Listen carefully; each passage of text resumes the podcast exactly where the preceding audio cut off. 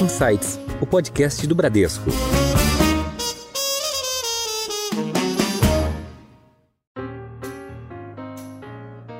A gente está falando de um processo de transformação, né? De que tem um exercício, que tem uma história que a gente tem que aprender com ela. A história é professora, gente. Se a gente não aprender com ela, a gente não entrega nada diferente. As pessoas têm que colocar as suas fragilidades e vulnerabilidades. Perfeição em comunicação afasta, vulnerabilidade aproxima. Uhum. A gente tem que ter isso sempre na nossa cabeça. Esse é um dos destaques de hoje, mas você vai acompanhar muito mais.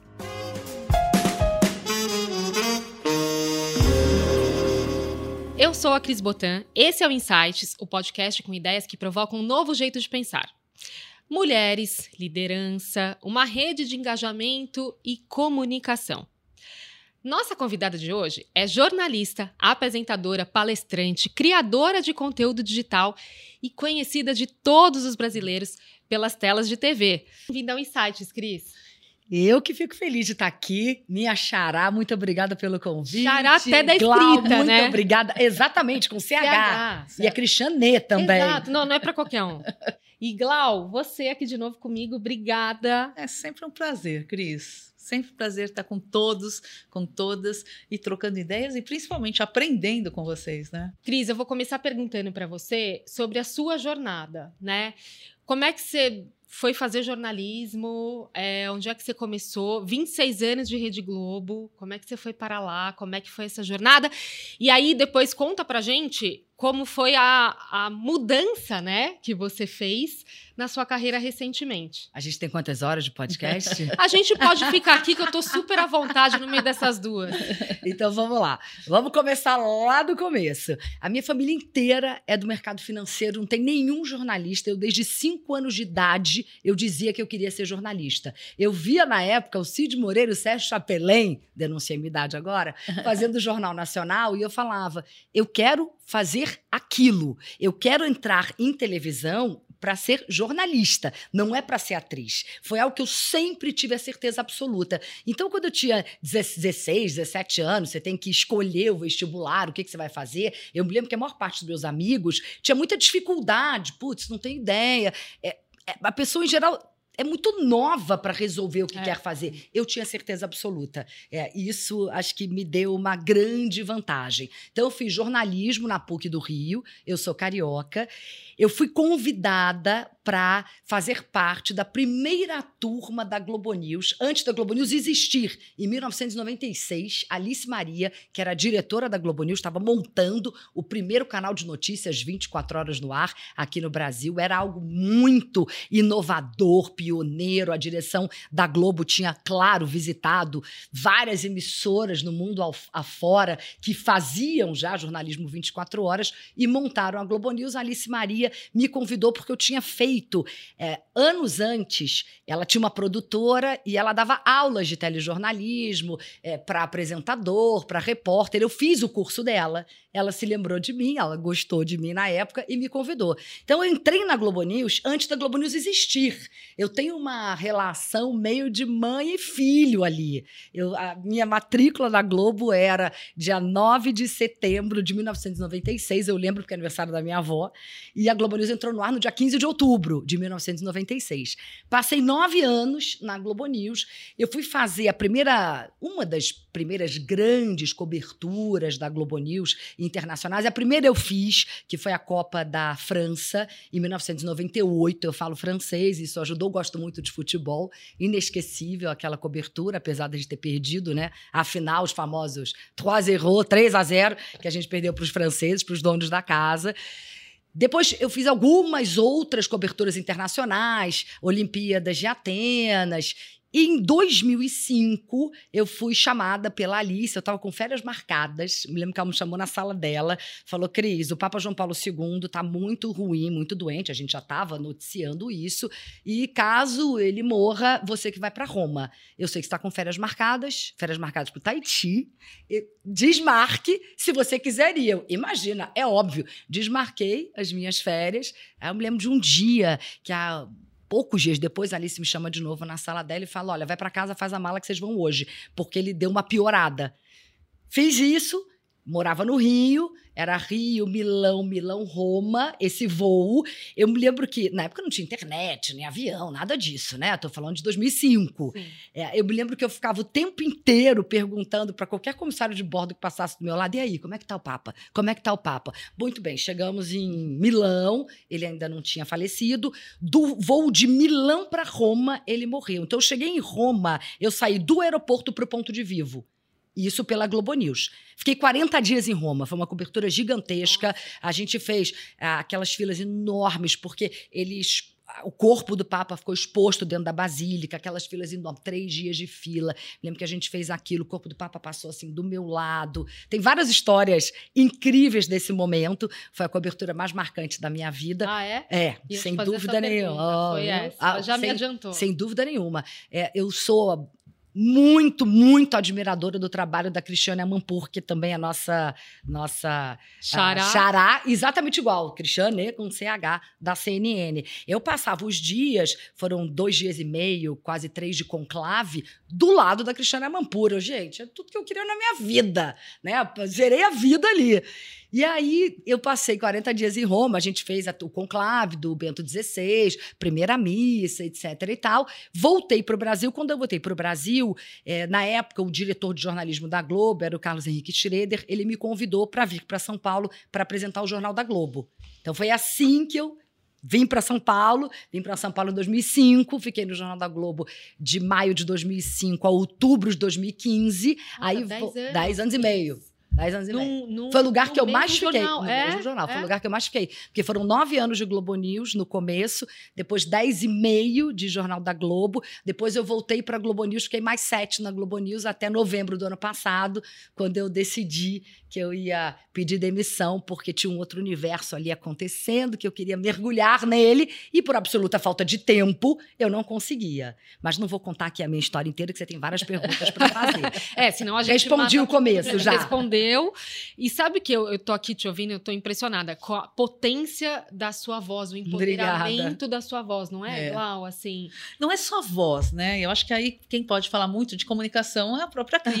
Mas a gente tem a tonalidade, a gente tem a energia, a Exato. forma que envolve, né? Que tem a persuasão, que tem um encanto. E todo mundo pode, né, Cris, melhorar esse processo no que diz respeito à comunicação, até porque hoje, a gente falando de soft skills, a comunicação entra com uma força muito grande. Cada vez mais ela deixa de estar na bancada né, dos jornais, é, ela deixa de estar na frente dos grandes, é, é, das grandes rádios, né? ela passa a ser algo notório e necessário para todas as nossas relações. Exato. E pensando ainda, né, Cris, que a gente está falando de comunicação, não que a gente fala. A comunicação real é o que o pessoal e o público entende. Essa é a sacada. Então, unindo isso com toda essa tonalidade, fica realmente Nossa, poderoso, né? E. Fica gostoso Não, de ouvir. Sabe que eu falo muito isso nos meus treinamentos de comunicação, faço muitos treinamentos corporativos, fiz um curso presencial agora aberto ao público também, e eu falo muito isso que a Glaucimar acabou de dizer. Primeiro, oratória não é dom, oratória é prática. Qualquer pessoa pode ser um bom comunicador. Evidentemente que se você já nasceu mais extrovertido, já nasceu Sim. com a comunicação ali fazendo parte da sua personalidade, isso ajuda. Mas não significa que alguém muito introvertido, eu conheço vários repórteres, inclusive apresentadores, que são muito introvertidos, mas que têm o dom da comunicação. É prática, é praticar sempre. E essa questão também que você trouxe é fundamental.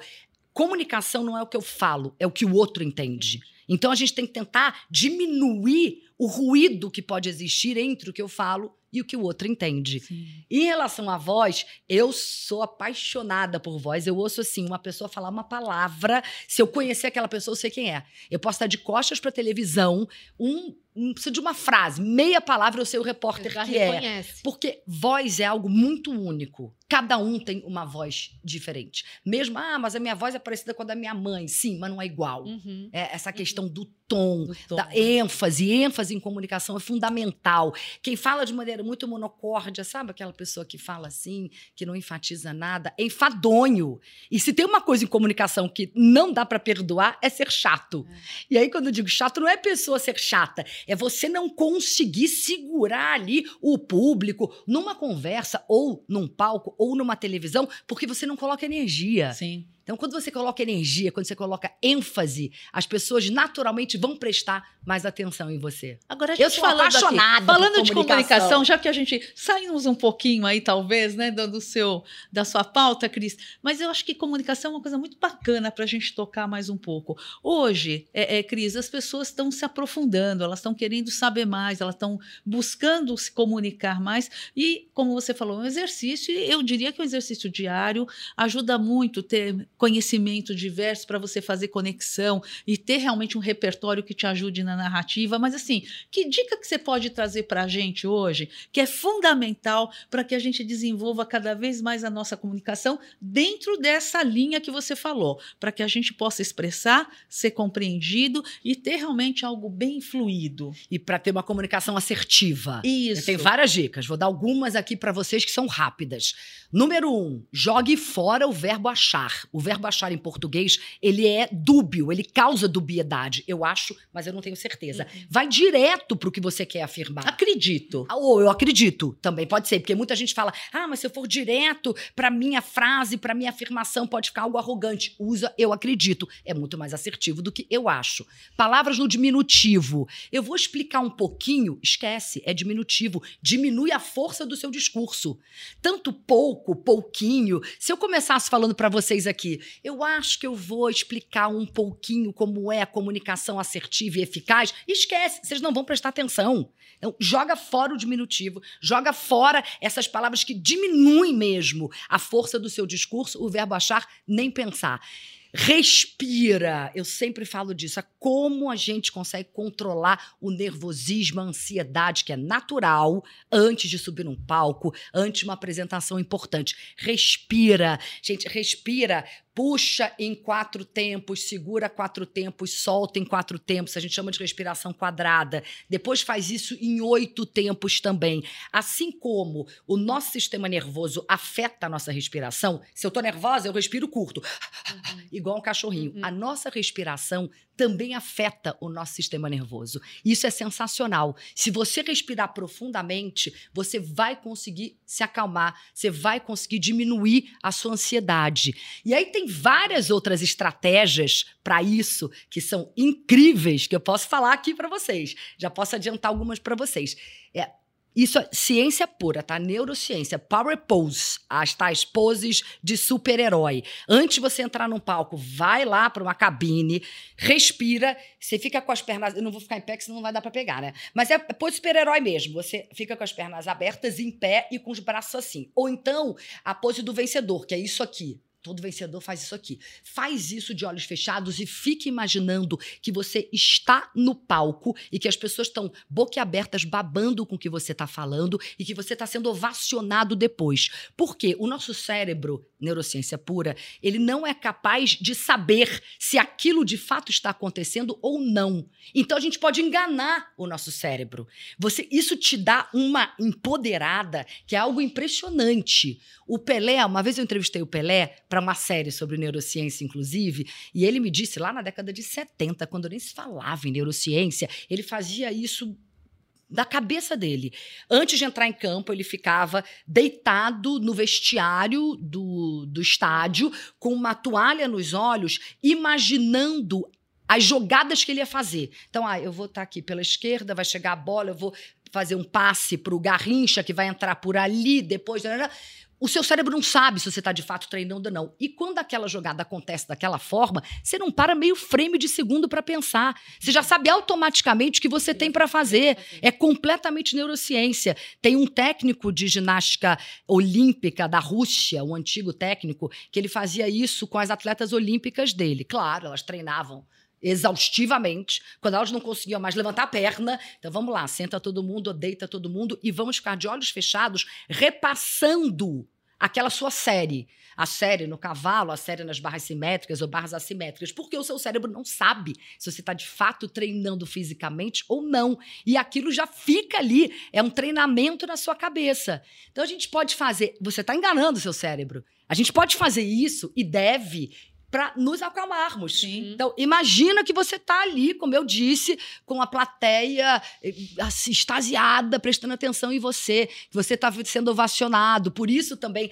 essa pose aí do vencedor, né? De jogar os braços para cima. Aí gente, tem inúmeras, tem inúmeras estratégias. Você, quando está num palco, faça contato visual, é algo que é importante. Né? Fica, não fica parado no mesmo lugar, não é para andar de um lado para o outro sem parar também, né? Mas anda um pouco, faça contato visual, depois volta para o meio, faça contato visual. Se por acaso, ah, mas eu estou muito nervoso, então para mim olhar nos olhos da pessoa me causa mais nervosismo, tem uma técnica que o Mossad usa, o Serviço Secreto Israelense, que a gente chama de técnica do mentiroso, que é você olhar para cá, você olha para cá, para o meio, entre as sobrancelhas, você não precisa olhar para o olhar. Tá. Eu, por exemplo, estou nesse momento olhando para o meio das suas Uhum, sobrancelhas uhum. e a sua sensação é que eu estou olhando para os seus olhos. É. Pois é. É. Porque, você, é porque técnica do mentiroso. As pessoas, quando vão mentir, ah, dar depoimento ou qualquer coisa para o serviço secreto, quando as pessoas vão mentir, o mentiroso que sabe como fazer isso, Uhum. em vez de olhar para os olhos, ele olha para cá, exatamente para que ele não fique constrangido, para que ele não, Que não perceba, que não, né? que não percebam que ele está mentindo, para que ele não faça alguma algum gestual, Aham. algo na expressão facial dele que denote isso. Porque também tem essa questão da comunicação. Isso é uma pesquisa que existe, né? De 100% do processo de comunicação, 7% se dão pelas palavras, 93% é expressão facial, expressão corporal, gestos, entonação de voz, Exato. energia. É o conjunto. Eu poderia né? ficar aqui, gente, É conjunto, horas, é o né? É o conjunto, conjunto, horas falando sobre essas estratégias que de fato fazem muita diferença. Ô, Cris, e isso que você, tudo que você está falando, você está trabalhando com isso, né? Você está agora nesse momento. Mas antes da gente falar disso, é, conta então o que, que você está fazendo agora, né? Nessa, nesse processo novo que você está de jornada, o que, que você está focando, o que, que você está fazendo? Ixi, muita coisa. É porque Mas tem um monte de gente com saudade de ver você é. no Jornal da eu Globo. Nunca, eu, nunca, eu nunca imaginei que oito meses depois, tem oito meses? Acho que oito meses. é, depois de eu ter pedido demissão, que eu pedi em novembro, eu já teria feito tanta coisa. Então, vamos começar pelos livros aqui, que eu trouxe, inclusive, para você. A Gláudia tem, porque ela faz parte. Sim. A gente tem um grupo que se chama Uma Sobe e Puxa Outra, que é um grupo de mulheres que ele foi criado no Festival de Publicidade de Cannes do ano passado, que a Glaucimar estava lá, inclusive. Uhum. Hoje em dia tem mais de 350 mulheres nesse grupo, são mulheres muito empoderadas, são mulheres poderosas, são mulheres inspiradoras. E eu ficava entrando naquele grupo de WhatsApp e falava, gente, a voz dessas mulheres tem que chegar mais longe. N- não tem que ficar apenas, entre aspas, restrito a esse grupo. Aí eu tive a ideia, vamos lançar um livro. Eu tive essa ideia, entrei no grupo para sugerir. No mesmo dia, astros alinhados, a Flávia Lippe, que também é jornalista escritora, tem 15 livros, 8 best-sellers, e a Luciana Herman, que é uma alta executiva da Nissan, que mora no México, tinham dado a mesma ideia. Então fizemos uma reunião, eu, Flávia, Luciana e a Natasha de Caiado Castro, que foi quem criou esse grupo lá em Cannes, fez exatamente um ano agora, em junho do ano passado. Eu já vim, eu sou muito prática, pragmática, eu vim com já tudo pronto. Ó, a minha ideia é essa, essa essa, vamos fazer com a Literary Books, que é a editora que editou, eles que trouxeram os livros colaborativos para o Brasil, então já tem lá o pacote completo, beleza. Isso foi numa sexta-feira de carnaval, dia 17 de fevereiro. Só que eu queria lançar, claro, março, mês da mulher. E aí? E o tempo? Algumas pessoas falaram: você tá louca, ninguém vai topar, porque as mulheres tinham que me entregar os capítulos, oito páginas, em dez dias. A gente tinha que ter os capítulos até o dia 1 de março para poder lançar. E vai para gráfica, revisão, etc. Vai para gráfica. Pois muito bem, nós temos 44 mulheres nesse livro aqui e nós temos no outro, que agora eles consideram um livro só. Né? No total somos 113 Nossa. mulheres, porque muitas que não, por falta de tempo, não conseguiram entrar no volume 1, entraram no volume 2. Já lançamos, inclusive, é, um livro em inglês, é, juntando tudo. E é, é incrível. Então, isso eu tô muito, fiquei muito feliz. A gente conseguiu lançar no dia 28 de março, o lançamento aqui. Fomos best-seller no dia do lançamento. Fizemos um pré-lançamento no dia 13 de março no South by Southwest, um dos maiores festivais de inovação do mundo, que acontece em Austin, no Texas, porque 10 das 44 mulheres do primeiro volume estavam lá. Tava lá no, no O- SXSW. né? SXSW, o segundo volume foi lançado em maio desse ano. Tinha tanta gente que não coube numa livraria, a gente teve que fazer numa loja na Beach and Country ali da Avenida Brasil, aqui em São Paulo. Fechou a rua, foi uma coisa louca. Mais de mil pessoas também best-seller desde o lançamento. Então, esse projeto é um projeto assim do coração. Uhum. Eu acho que foi uma das melhores ideias que eu tive na vida, sem dúvida nenhuma. Outra coisa que eu estou fazendo, eu contei para vocês, né? Eu estava lá apresentando jornal, sendo repórter há 26 anos, tinha um universo acontecendo aqui que eu não conseguia entrar por absoluta falta de tempo, que era tecnologia, inovação, tendências, narrativas emergentes e criatividade. Um dos motivos pelos quais eu pedi demissão foi exatamente para poder mergulhar nesse universo. E aí eu lancei um videocast que chama Tecnotalk, por Cris Pelágio. E o nosso podcast, o nosso propósito é letramento mesmo. Tem algumas pesquisas que dão conta que até mais dois ou três anos, até 2025, daqui a dois anos, nós teremos aí um déficit de mais de 500 mil vagas nas áreas de tecnologia. Então, a ideia é mostrar para as pessoas de maneira simples, com essa comunicação objetiva, direta e consistente, não tenha medo de tecnologia.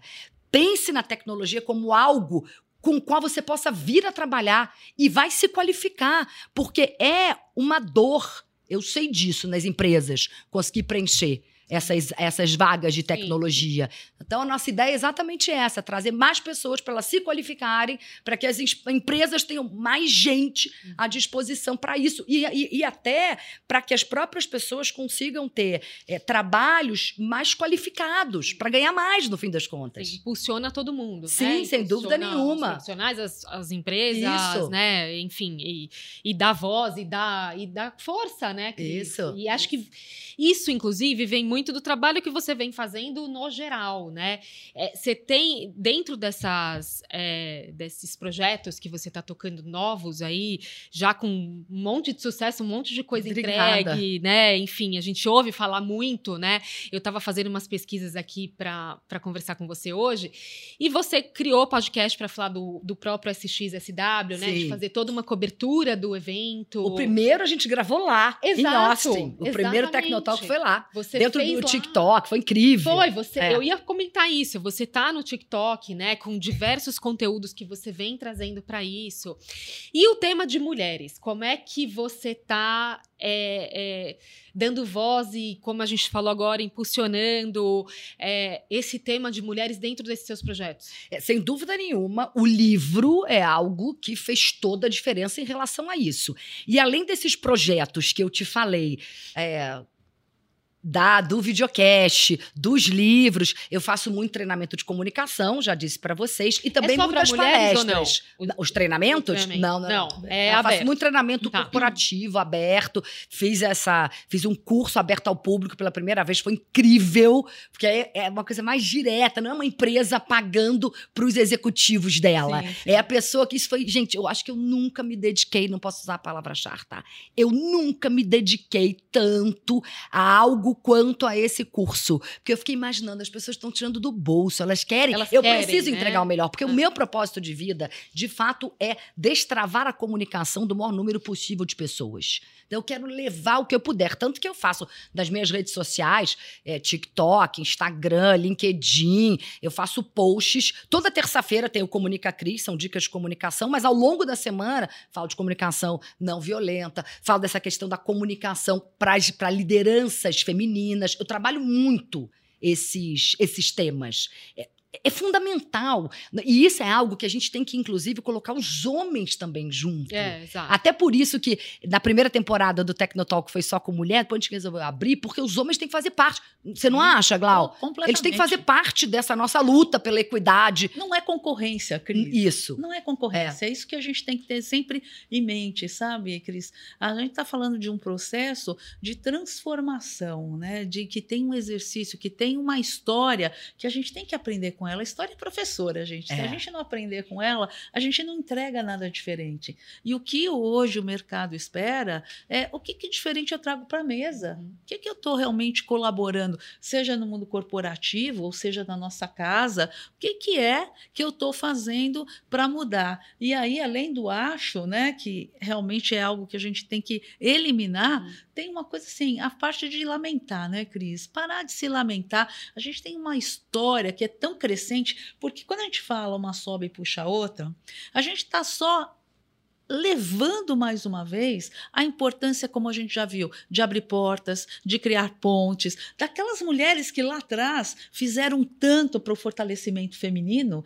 e que por vezes a gente acaba esquecendo. Teve muita gente atrás que abriu para que nós estivéssemos aqui hoje. Então, assim, o, o, a nomenclatura ali, ela continua poderosa porque ela é real e ela está livre de qualquer competição, de qualquer concorrência. A gente quer valorizar valorizar o que cada um tem, porque essas histórias, elas são histórias reais, e que mobilizam, a gente estava conversando antes, mobilizam a todas as pessoas, porque você tem a identificação. Uhum. A gente não fala que storytelling é uma das grandes maneiras da gente comunicar. Aqui está vivo, né? São experiências distintas em momentos diferentes e que trazem realidades que por vezes fala do nosso momento, completa aquilo, ou melhor, nos provocam de uma maneira tão positiva no seu impacto, para a gente pensar: puxa vida, por que, que eu não vivi e pensei nisso?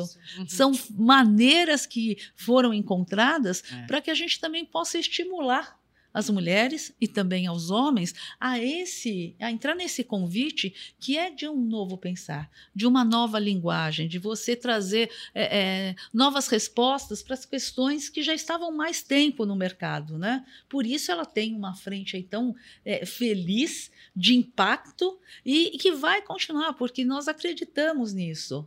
E, e ela está aí, tá, a entrega está feita, né? Não, perfeito. E você participou do livro, né, Glau? É, eu, falar eu, de na verdade, né? participei desse livro, participei Sim. de uma forma tão é, é, significativa, porque quando eu fui, eu estava dando uma entrevista e, e, e, aí a, a Natasha, né, que é a idealizadora. Olha aí, tem foto e tudo para registrar. Olha lá, Glaucimar. É o prefácio. E, e, e ela viu, falou assim, e eu não a conhecia, ela falou assim, ai, você é uma das nossas. Aí eu olhei e falei, que que é isso? Onde que tá? É uma das nossas? Será que isso é bom ou né? ruim? Não, sabe, não consigo nem avaliar. E, e aí eu entendi qual que era a proposta. A proposta era de quais são as verdades que a gente traz. É. O que, que a gente acredita, o que, que nós estamos levando. Quando a Cris agora falou de que mesmo na, a, a, com pouco tempo de vida, né, ela já tinha certeza que ela queria ir para o jornalismo, ela poderia nem verbalizar jornalismo, ela queria é fazer o que eles fazem faziam. É, né? Gente, isso aí é o que a gente fala que é o propósito. Ele vai crescendo, ele vai ganhando força. Porque nós nunca seremos protagonistas se a gente não tiver claro que a gente quer. Se a gente não tiver valor, se a gente não tiver crença, saber para onde a gente vai dirigir. E quando você falou, eu lembrei logo disso, porque ali, na época, nem se falava em propósito, né? Mas a família aportou valor nesse querer dela. Sim. Isso era propósito. Acreditou, né? Exatamente, deixou espaço, porque muitas famílias antes delineavam, não, não, isso aí realmente não, não jornalista, é, vai ganhar mais. É, é. Também tem e vai ter que estar disponível incrível, é, né? É. É, e olha trabalhar, só, você falou de estar disponível. fim de semana, feriado, Exato. Natal, Réveillon. E ainda tem que pegar a mala, cancelar férias Isso. e fazer algumas coisas. Olha é. só. Então, quando a gente começa a ver que tem um propósito muito fortalecido, isso te torna prazer, né? Isso dá felicidade. Isso é que, que, que faz com que outras pessoas também desejem é. isso, né? É. E é muito legal. Então, um sobe e puxa a outra. Na verdade, é isso, Cris. É você demonstrar a importância importância que nós temos no nosso exemplo e principalmente na inspiração que a gente traz. São pessoas que têm vivências completamente distintas em mercados distintos. Uhum. Eu nunca pensei em estar com a Cris falando sobre pontos comuns, porque a Cris ela estava na minha casa todos os Exatamente, dias, né? É. Mas eu não a conhecia. E a gente, na verdade, nós nos conhecemos num, num, num painel né? E, e, e, a gente percebeu como as coisas elas estão conectadas, como os assuntos, como a pegada, como o caminho. E hoje, mais do que nunca, a gente tem que continuar pavimentando essas estradas que já tiveram início é uma responsabilidade de cada uma sim, de nós, sim, né? É. Sim, super importante. E tem uma coisa interessante também do livro, que ah, muitas pessoas perguntam para mim: ah, qual é o capítulo que você mais gosta? Acham que eu não falo porque eu não quero ficar, que as outras mulheres fiquem chateadas. Não é isso. É, dependendo do seu momento de vida, você, um capítulo específico vai te tocar mais do que outro. Dependendo de, do seu passado, do que você da viveu, história, é. da sua história, um capítulo toca mais do que outro. É. Sim. Então, ah, se você, por exemplo, tiver vivido preconceito, tiver vivido racismo, você vai se tocar com determinadas histórias. Se você tiver é, um trabalho muito próximo de pessoas é, PCDs com deficiência, ou você seja uma pessoa com deficiência, tem outros capítulos que vão Sim. te tocar mais. Se você tiver passado por alguma doença, é, sentido ali que podia até morrer, outros capítulos vão te tocar. Então depende muito do seu histórico, da sua história e do seu momento atual de vida.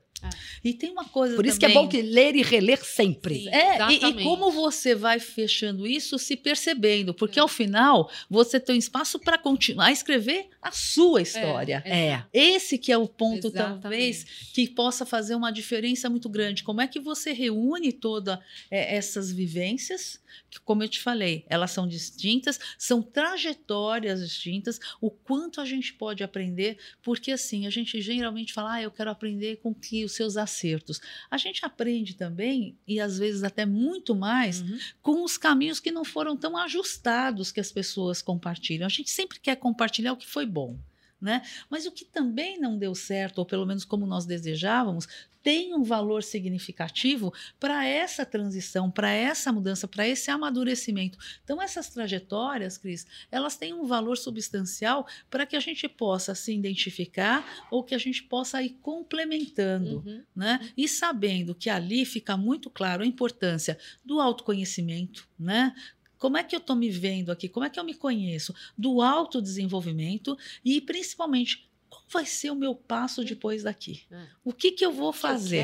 Como, mim, que, né? como é que eu vou traçar? Como é que eu vou continuar a escrever essas trajetórias? Porque agora eu tenho que escrever a minha trajetória. Como é que ela seria? É, um exercício extremamente interessante, porque assim, é- é- nós vivemos num mundo, e eu posso dizer aqui muito claramente, onde as palavras diversidade, equidade, igualdade não transitavam no mundo corporativo Uhum. né? Hoje elas têm realmente uma aparição muito grande e a gente não pode se pegar apenas na importância da diversidade.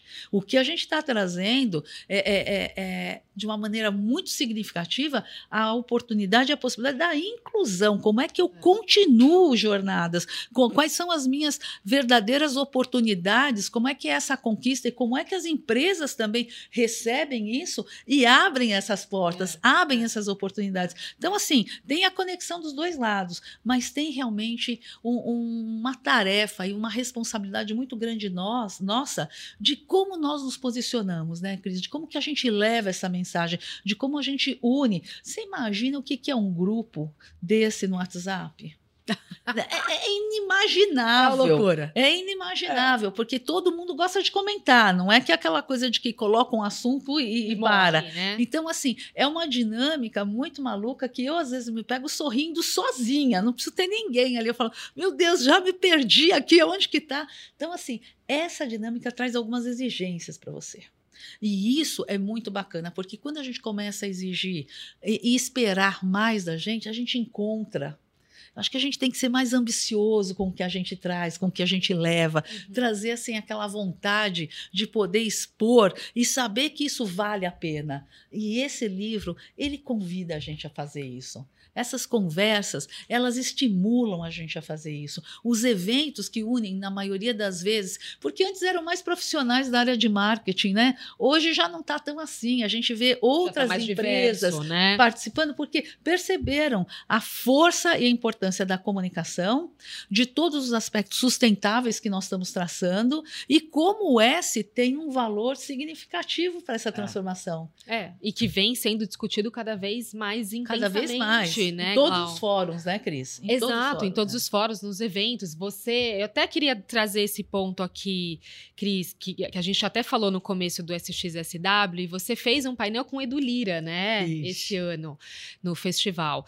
É, conta pra gente isso, porque o Edu, e a gente tá falando disso, né? Do S, a gente tá falando é, de humanidade.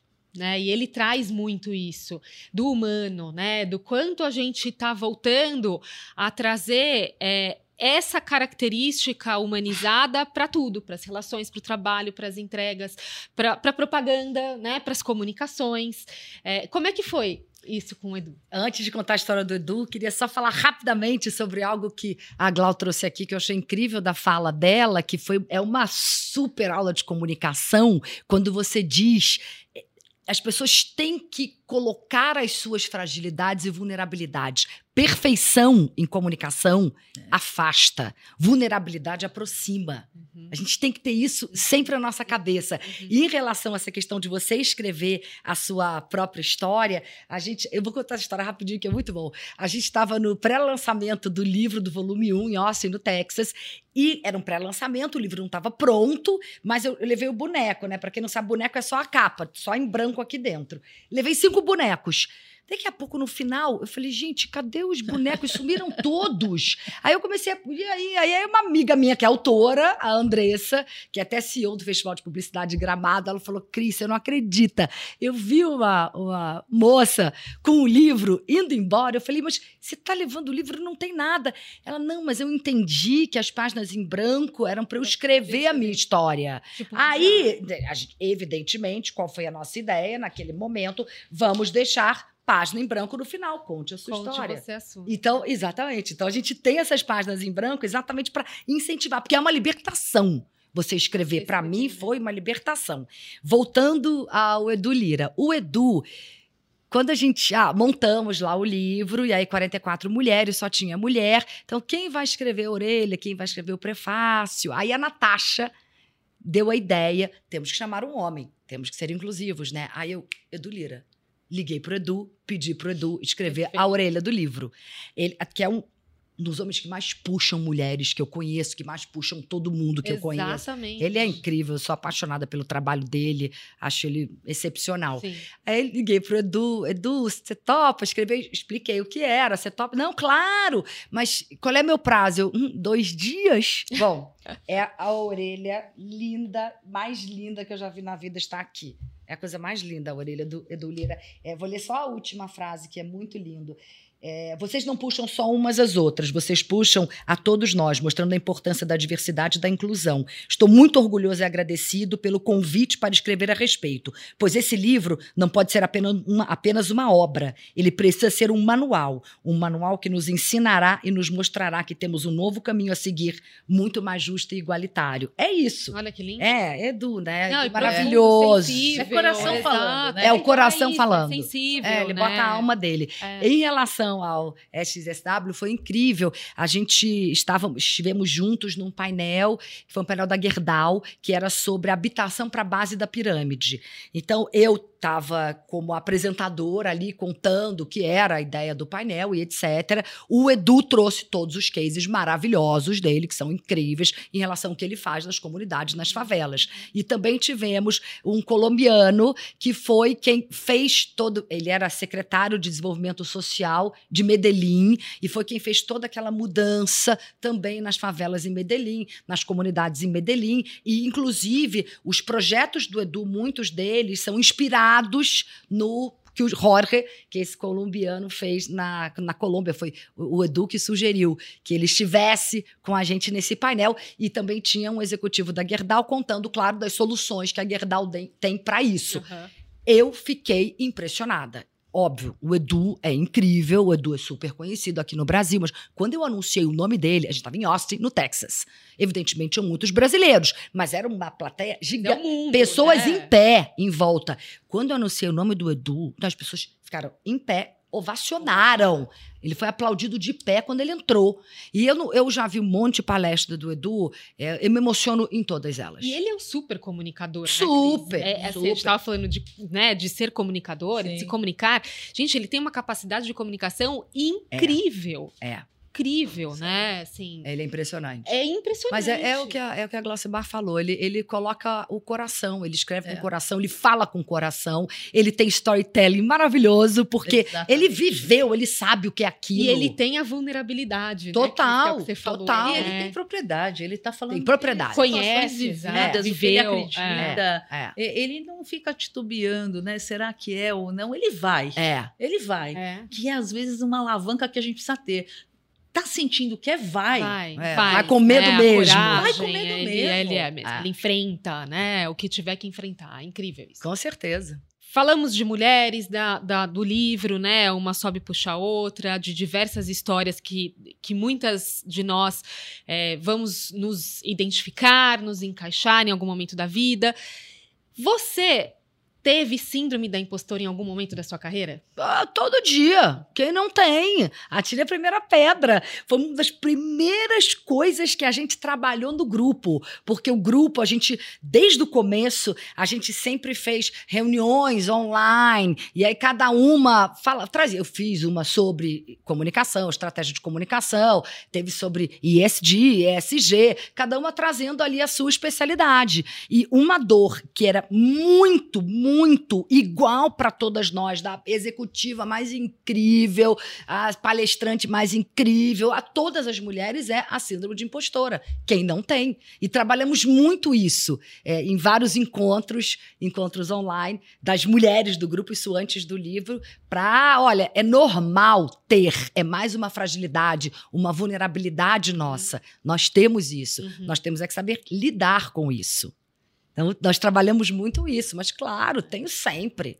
Sempre. Apesar de trabalhar isso dioturnamente, é algo que vem. É, é natural, natural, é. né? Nossa, faz parte da gente. da Agora, nossa- quando a gente tem a prática, e aí eu posso até é, é, falar um pouco do que eu já conheço da Cris, de se auto-perceber e autoconhecer, você já tem uma sensação de que isso aqui pode me incomodar. Você já se fortalece para aquilo não te abraçar. É, não te É, dominar, não te né? dominar. dominar. É. É, é- é uma situação que, assim, você não pode se entregar e aportar valor a essa síndrome do impostor. Sim. Porque senão ela vem e fica. Vem e Ela fica. se instala. É. A gente tem que estar ligado assim, o que que realmente é, é, é, me incomoda quando eu sinto, o que realmente faz com que o meu elan ele tenha uma redução. Uhum. Que tipo de comentário? A gente tem que se prevenir também, a gente tem que realmente se blindar em algumas coisas, sabe, Cris? E a gente vai aprendendo,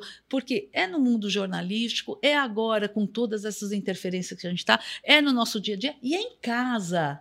É em casa, a gente tem muitas coisas. Então, aqui eu volto a dizer, o que eu tenho percebido muito claro é a importância de que a gente também se cuide, que a gente se goste, que a gente se abrace, para evitar que a gente fique tão vulnerável a essas entradas. Porque as situações elas estão aqui. E hoje, eu sinceramente, eu falo para vocês duas, eu não acredito que a maioria das interferências sejam propositais ou para realmente gerar um mal-estar na Uhum, gente. uhum. Eu fui, não por causa disso, eu fui para fazer um retiro, como vários que eu já fiz. Fiz dois, eu tirei férias, fiz dois retiros, emendei um no outro. Esse foi o segundo.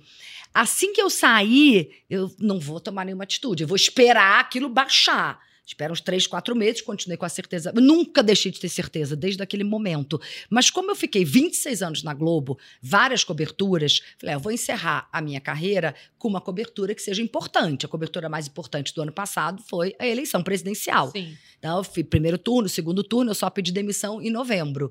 E, e foi bom, porque eu fui também me preparando. Isso faz parte da jornada Sim. do autoconhecimento. Eu fui me preparando para isso. Tinha pouquíssimas pessoas que sabiam. Falavam assim, mas gente, você tem certeza? Mas e aí, você não vai sentir falta do sobrenome? Eu falei, gente, a minha cabeça está sendo preparada para isso há muito tempo. E mais fortemente, há sete, quase uma gestação, vai, foram sete meses da decisão até o pedido. E aí tem uma história curiosa, que eu fui casada durante dez anos, fiquei três anos separada e voltei com meu ex-marido agora tem oito, sete, oito meses. Na semana que eu ia pedir demissão, cinco dias antes, ele reaparece na minha vida. Você imagina? Na mesma semana. Eu Falei, gente, aquela história quando vai, vai Aconteceu tudo. É. Exato, aconteceu E tudo quando eu contei pra ele, ele falou: não, não é possível.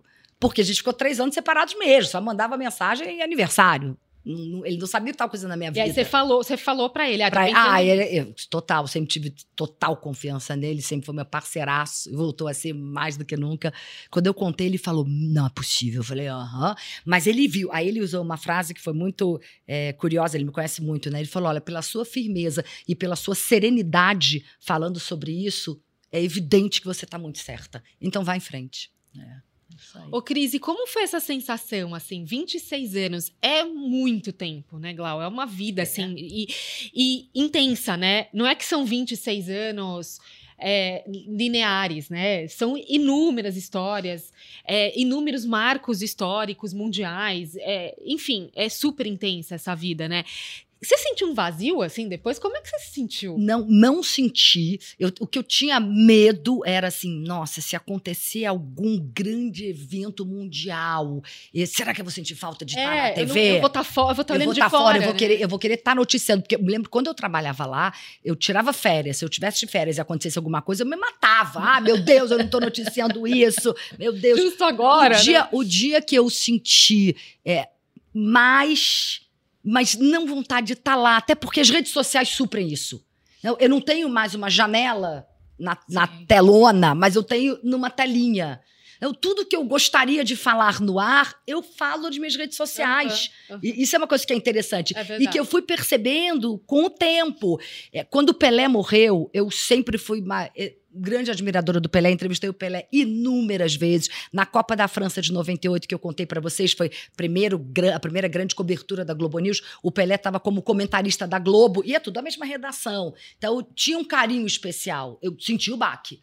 Ai, putz, eu não vou estar no ar para falar sobre isso e tal. Mas eu. Vai lá para as redes sociais, Uhum, sabe? uhum. Fala nas redes sociais. Você até pode. é, nas redes sociais, você fala mais até da sua relação com aquela pessoa do que você noticiar aquilo tudo. É, mais É, formal. na- é, é. exatamente. Então, eu, eu acho que eu consegui suprir bem isso, sabe? Ah, é verdade, né? Você encontrou um caminho, É. uma, um, né? uma alternativa àquilo que você gosta de fazer genuinamente, né? É. Que não é necessariamente precisar da, da, da televisão, mas sim É. você se comunicar com as E, pessoas. é, e tem algo que não tem preço. Depois de 26 anos, foram maravilhosos meus 26 anos, mas você ser dona da sua imagem não tem preço. E aí tem um lado bacana, né, te ouvindo, que é do equilíbrio, né? Tem um momento, né, Cris? Não é que assim a ideia vem e, como você falou, já chega é, no Não. rompante, não vou sair. Tem um equilíbrio, né? Porque assim, você traça e você tem toda uma história, uma história de mais de 20 anos. Não é fácil você deixá-la. Pensando nos aspectos aí voltados a recursos humanos, isso é uma vida. Uma né? vida. É uma vida. Agora, tem um recado É, nisso que Mais você da falou, metade da minha vida. que é extremamente importante quando a gente fala de vida pessoal. A gente não pode ser escrava de uma opção. A vida está passando muito rápido. A, a- a tecnologia está dando várias Uhum. vertentes para a gente utilizar, como você falou. Agora eu tenho outras janelas, né? E é muito triste quando uma pessoa passa de uma certa faixa etária e ela sai da empresa e ela fala assim: puxa vida, mas o que eu queria fazer mesmo era veterinária. Existe um tempo para que a gente possa estudar, exercitar e produzir. E por vezes isso não é possível. A gente tem que ter essa sabedoria, sabe, Cris, que a Cris comentou aqui, é, é, é, de saber o momento para que a gente também possa se colocar. E é tão gostoso a gente se sentir produtiva, a gente sentir que tem entrega, né? Satisfação E tem troca. pessoal, E né? tem um momento. E tem um momento, porque assim, ninguém pode falar que o sobrenome, ele não tem valor. Você estava com Óbvio. um ótimo sobrenome, Nossa. né? Um gigante Lógico. sobrenome. Agora, você tem que estar muito bem com você, tem que saber o que você quer e perceber o seguinte: esse é o meu momento. Olha como isso é importante para toda a camada corporativa, para todas as pessoas que trabalham em empresas. Tem que saber se aquele é a continuidade da sua vida. É, é Tem momentos distintos. É. Assim como, por exemplo, teve o exemplo do Pelé, a, a, a Cris na sua yoga e tudo mais. Às vezes, a gente se depara com os nossos diálogos internos e a gente tem tantos insights, né? Não, vou falar isso, oh, mas é verdade, podia ter falado aquilo. A gente tem que aproveitar, a gente tem que se ver, a gente tem que se conhecer mais. É autoconhecimento. E mais uma caímos para que a gente tenha essa entrega e tem um lado, a gente tem que cuidar da nossa saúde. Isso também tem muito a ver. A gente fica com jornadas às vezes distorcidas, né? Jornadas que realmente acabam castigando um pouco, mas a gente é valente. É. A gente vai, a gente faz. Só que assim, o corpo precisa, o corpo precisa descansar, o corpo precisa sorrir, o corpo precisa ter feliz, ele tem que ter satisfação Posição, naquilo né? que a gente entrega. Eu falo para vocês assim, com muita frente, né, de, de profissionais, principalmente a vivência em RH, como é triste. É, é, você tá com uma pessoa e ela falar quase que, né, fechando o seu ciclo de profissional em empresa da sua insatisfação e da sua infelicidade, porque não tem volta, não tem como resgatar. É. E acontece. É, acontece. Então, esse momento é um momento que eu diria que até de sabedoria, viu, Cris? Quando você reflete, percebe e traça os caminhos, não é que você vai ficar em casa. Desde quando você saiu, você ficou algum dia falando assim, e agora que eu, Eu vou trabalho fazer aqui? 200 vezes mais, mais. É. É isso que acontece, porque a gente vê que ainda tem energia produtiva. Então, esses são momentos importantes. E feliz, e crianças, satisfeita, e com Sem engajamento, dúvida. né? Porque é aquilo que você se vê fazendo, aquilo que te traz felicidade. E o que traz felicidade não é cansativo, né? Não é doloroso. Pelo contrário, é, é feliz. Bom, infelizmente, nós estamos Mudou chegando até o tom de Mudei, mudei, tô Mas isso é triste. comunicação. É, a gente já deu, ó. É, Já comunicação mostrou. é Tem que isso, dar é. esse tom, assim, sabe? Não queria terminar essa conversa agora. Acho que tem muito assunto. A Cris é, de fato, assim, Me convida de novo. Não, vou te convidar para um, pra um, pra um outro, para uma outra série, realmente, Cris, porque é, gera muito assunto, gera muita vontade de perguntar várias coisas, né? Assim, várias coisas que você foi contando que eu gostaria até de entender mais e de sentir mais aqui com você. Mas vai ficar para a próxima, então já fica o convite. que Estamos você é fazendo sobre tecnologia, Isso. inteligência artificial generativa. Que eu amo, dou bom dia, boa Fechou. tarde, boa noite pro chat GPT. Olha, eu vi isso que você falou sobre esse tema. Então a gente pode fazer um falando desse tema, Glaucia. Eu Vamos. quero que você aí. volte aqui para falar disso vai também. lá. hein? prazer. Mas Antes da gente terminar, nós temos a tradição de pedir dicas culturais para os nossos convidados aqui. E você deve ter um monte, e eu tô louca para ouvir a sua dica, Cris. Pode ser livro, série, filme, espetáculo, enfim, qualquer coisa. Bom, vou começar, claro, pelas mais óbvias, Sim. que é leia uma sobe e puxa a outra, volume 1 e 2, maratona o YouTube no Tecnotalk. A gente tá falando essa coisa de tecnologia, tem muitos insights, tem muitas ideias incríveis. A gente já levou é, pessoas muitíssimo inspiradoras, que vale muito a pena mesmo, então façam isso.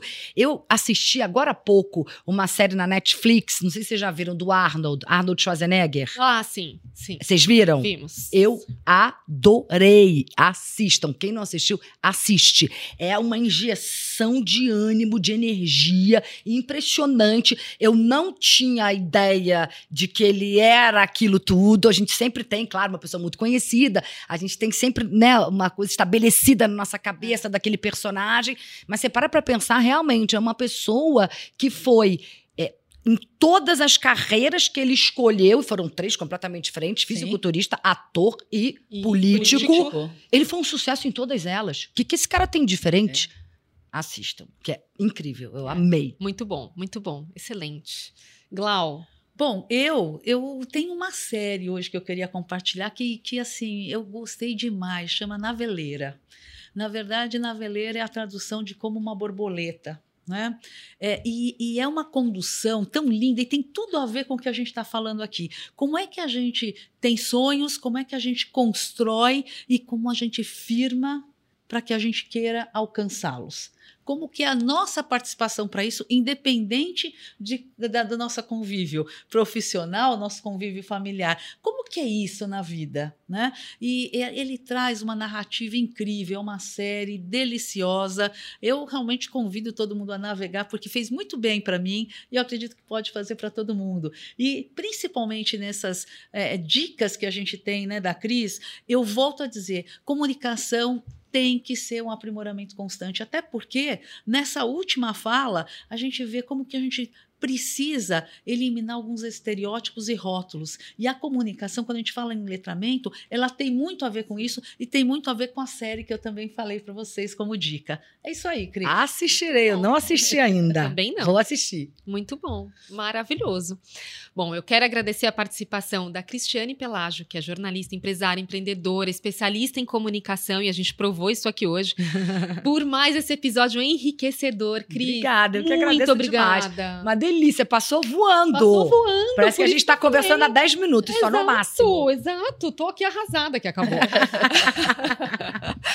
E eu agradeço também a minha parceira de vários insights, Glaucimar Petkov, que é diretora executiva aqui do Bradesco. Glau, super obrigada. Tava com saudade de fazer o programa com você. Oh, que delícia. É sempre muito bom, né, Cris? Sempre. É sempre muito bom estar aqui de novo no Insights e que venham outras oportunidades, né? Virão, opa! Também estou aberta a outras oportunidades. Ai, Glau, Cris, já obrigada. tá convidada. Cris, muito obrigada. E muito obrigada a você que está aqui acompanhando a gente. Claro que tenham gostado muito do nosso conteúdo. O Insights está nas principais plataformas de áudio e no Instagram, no perfil podcast.insights. Siga a gente, fique por dentro das gravações, dos bastidores e muito mais. Você pode também ativar o sininho e ficar por dentro de tudo o que acontece por aqui, toda vez que sai um episódio novo, hein? Programe na sua plataforma de preferência. Tchau! Tchau. Tchau, tchau.